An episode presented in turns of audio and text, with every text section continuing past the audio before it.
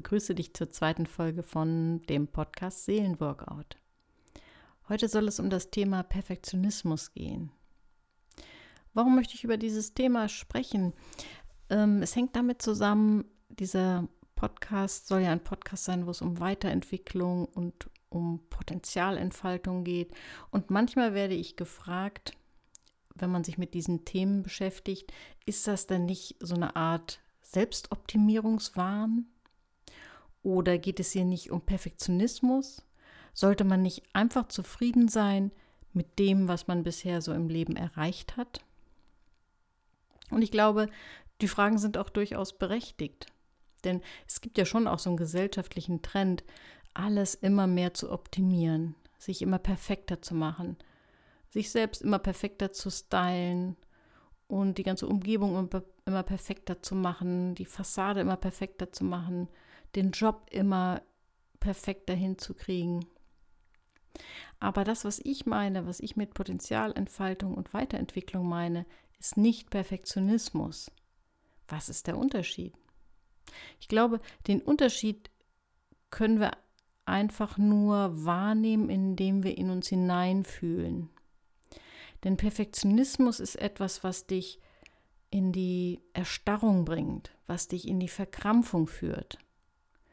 Und Potenzialentfaltung, Weiterentwicklung, das ist etwas, was dich lebendig macht. Und wir landen dann in der Perfektionismusfalle, wenn wir uns von äußeren Maßstäben zu sehr beeinflussen lassen. Wenn zum Beispiel das, was die Gesellschaft fordert, unser alleiniger Maßstab ist, wir irgendwelchen Idealen nachjagen, die eigentlich jemand anders uns vorgegeben hat oder die wir vielleicht in der Kindheit in uns aufgesogen haben. Wenn wir zum Beispiel in unserer Kindheit sehr stark auf Leistung getrimmt wurden, dann kann es sein, dass wir zwar vielleicht erfolgreich sind, aber uns das nicht erfüllt, weil wir haben eigentlich nicht geguckt, was ist es genau, was mich erfüllt.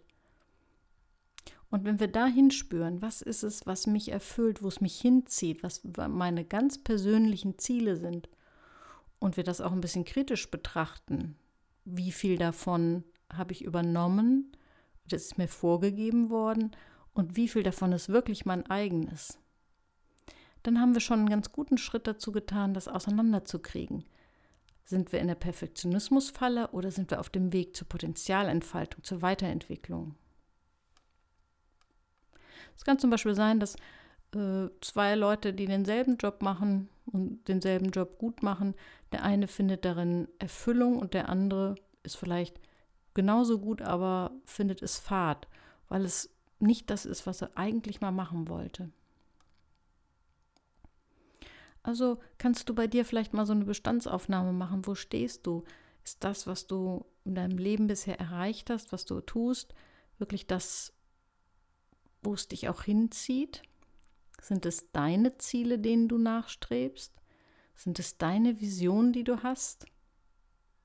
Wenn das so ist, dann können Menschen sehr, sehr viel ja, leisten und sehr viel aus sich engagieren, ohne auszubrennen und ohne zu verkrampfen. Wenn sie merken, das ist wirklich das, was ich möchte, dann kann man wirklich eine Menge geben, ohne dass man ausbrennt.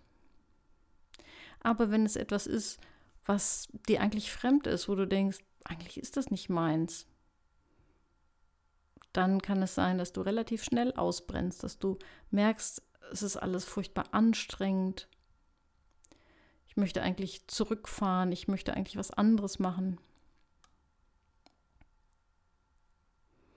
Perfektionismus ist also auch eine Form von ja, Ehrgeiz, von Streben, aber in die falsche Richtung. In die Richtung, die nicht dir wirklich entspricht, die einfach vorgegeben ist. Frauen sind ja besonders anfällig auch für die Perfektionismusfalle, vor allen Dingen auch so was die Attraktivität angeht, gibt es ja die gesellschaftlichen Ideale. Und wer sich da so richtig reinbegibt und dem wirklich entsprechen möchte, kann da unglaublich viel Energie drauf verwenden und findet trotzdem immer noch irgendwas, was dem nicht entspricht. Wenn du aber deinen eigenen Stil findest, wenn du sagst, ich möchte das Beste aus mir machen, ich möchte ich selbst sein, dann wirst du nicht so in diese Falle geraten, dass du das Gefühl hast, du bist fremdbestimmt.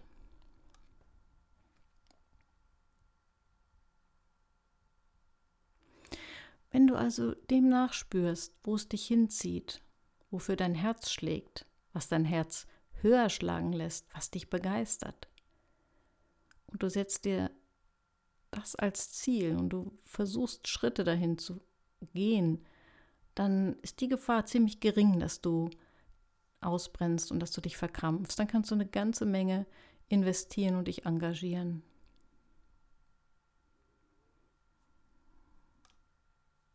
Wir hatten ja auch an anderer Stelle schon mal was äh, zu dem Thema Fehlerfreundlichkeit gesagt. Also das gehört natürlich auch dazu. Sich vom Perfektionismus zu verabschieden heißt, ich bejahe meine Fehler. Zwar die Fehler meines Charakters und auch das, was ich so im Alltag ständig verkehrt mache. Dass ich nicht die perfekte Mutter bin, dass ich nicht die perfekte Partnerin bin, dass ich, ja, vielleicht auch in Freundschaften nicht so bin, wie es meinem Ideal entspricht. Und dass ich mich trotzdem dann bejahe und auf dieser Grundlage kann ich mich natürlich trotzdem weiterentwickeln, aber ich werde dann nicht verkrampfen. Denn wenn wir dem Perfektionismus verfallen, ist es so, dass wir auch gelähmt werden. Wir wollen dann alles so richtig machen, dass wir uns gar nicht mehr trauen, irgendwas Neues anzufangen. Schauen wir uns doch mal die Kinder an, die sind frei von Perfektionismus.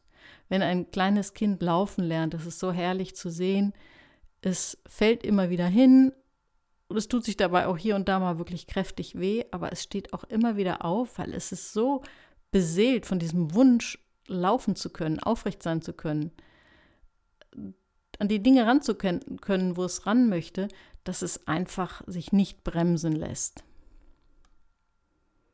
Und es macht ihm auch, es macht seiner Motivation gar nichts aus, dass es immer wieder hinfällt, weil es brennt für das, was es, ja, für das, was es anstrebt, für das, wo es, wo es hinzieht.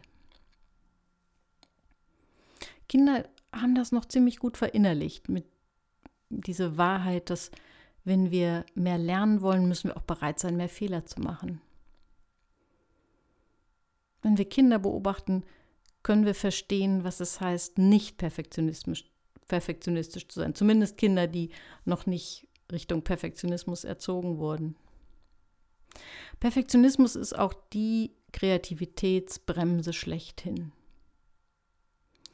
Wenn du zum Beispiel früher öfter mal kreativ warst und hast es aber irgendwie aus den Augen verloren und willst es wieder aufleben lassen, dann ist es gut, wirklich keine perfektionistische Schablone anzulegen, denn dann wirst du es gar nicht anfangen.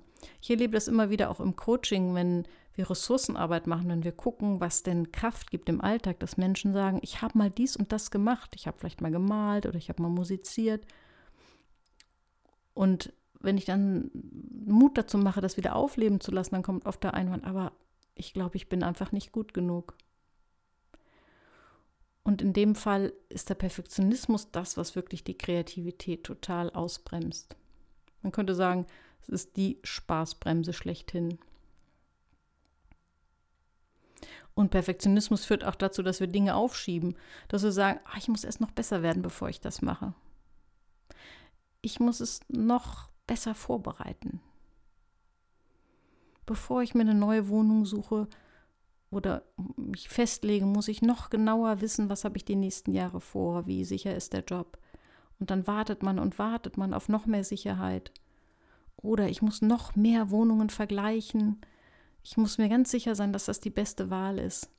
Und dieser, dieses Streben nach Perfektionismus führt dazu, dass wir wenig anpacken, dass wir Dinge aufschieben. Und das macht extrem unzufrieden. Warum macht eigentlich Aufschieben unzufrieden? Ich vergleiche das immer mit Folgendem. Also es gibt so einen Bereich in unserem Gehirn, da werden sozusagen die Dinge abgelagert und gespeichert, die wir im Sinn haben, aber noch nicht abgearbeitet haben. Also die wir vorhaben, aber noch nicht erledigt haben. Und es gibt tatsächlich einen Forscher, der hat das mal äh, untersucht und festgestellt, je mehr Dinge da drin sind, also je mehr Dinge wir eigentlich vorhaben, aber noch nicht umgesetzt haben, noch nicht angefangen haben, desto voller ist dieses Lager von unerledigten Dingen im Gehirn und dieses Lager, dieser Bereich, der ist, der macht unglaublich Stress. Je voller, desto mehr Stress macht er. Und wenn wir also sehr viele unerledigte Dinge haben, dann ist der innere Stress sehr, sehr hoch. Und dann bleibt uns nur übrig, auch wirklich mal anzufangen, zu sagen, einfach machen. Und manchmal merkt man dann, geht doch. Ich habe vor äh, ein, zwei Tagen mit einer Redakteurin einer Zeitung gesprochen und äh, die hat mir äh, auch eine ganz interessante Sache erzählt, nämlich dass sie zu Beginn ihrer beruflichen Laufbahn ähm, noch ziemlich perfektionistisch war und sich immer so vorgestellt hat, wenn sie mal irgendwo bei einer Zeitung arbeitet, dass sie da wirklich die super Formulierungen nehmen wird und glänzen wird mit ganz tollen Texten. Und dann hatte sie aber irgendwie bei einer Nachrichten-Online ähm, Firma irgendwie angefangen und musste da immer innerhalb von kürzester Zeit, also unter massivem Zeitdruck, etliches an Berichten raushauen und musste also lernen, ihren Perfektionismus zu überwinden, um diesen Job machen zu können. Sie musste lernen, einfach anzufangen, einfach drauf los.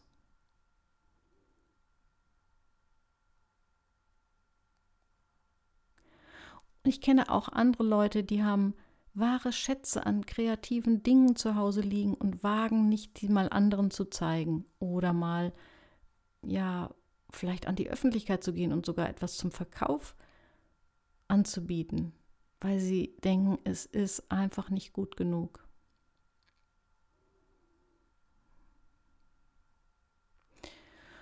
Was ist die Gefahr, wenn wir sehr perfektionistisch sind? Die Gefahr ist, dass wir die Schraube immer höher drehen, den Druck immer mehr erhöhen und dann irgendwann auch an diese perfekte, an unsere eigene perfekte Fassade nicht mehr glauben.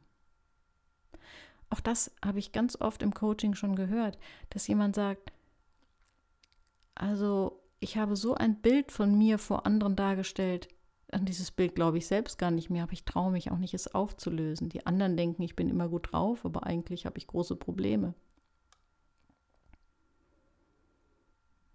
Wage es, die Fassade mal bröckeln zu lassen und dich so zu zeigen, wie du bist, denn das ist der Anfang von wirklichen Veränderungsprozessen, von einer Entwicklung, die nicht in die perfektionistische Richtung geht, sondern die in die Richtung geht, dass du deine Fähigkeiten, deine Ressourcen entdeckst und etwas aus deinem Leben machst, dass dein Leben in die Richtung geht, die du dir wünschst. Ich bin mal von, von jemand gefragt worden, wo kommt denn eigentlich Perfektionismus her? Und ich glaube, dass die Wurzel eigentlich was ganz Gutes ist. Ähm, eigentlich kommt der Perfektionismus daher, dass wir Menschen einfach das Streben haben, uns weiterzuentwickeln, vorwärts zu kommen, dazu zu lernen. Und das, finde ich, ist eigentlich erstmal was ganz Gutes. Es ist immer nur dieser Prüfstein zu gucken, gehe ich in die Richtung, die mir auch entspricht. Fühle ich mich wohl in meinem Leben oder fühle ich mich fremdbestimmt? Fühle ich mich am ganz falschen Platz? Und noch eine andere Möglichkeit ist wirklich zu überprüfen, bin ich am richtigen Platz, wenn ich mich frage, fühle ich mich lebendig in meinem Innersten? Wenn ich so durch den Tag gehe, durch den ganz normalen Alltag, wie lebendig fühle ich mich bei dem, was ich tue? Bei welchen Dingen fühle ich mich besonders lebendig? Das gibt uns oft einen Hinweis darauf, in welche Richtung wir uns weiterentwickeln können, was wir ausbauen können, wo es uns wirklich hinzieht.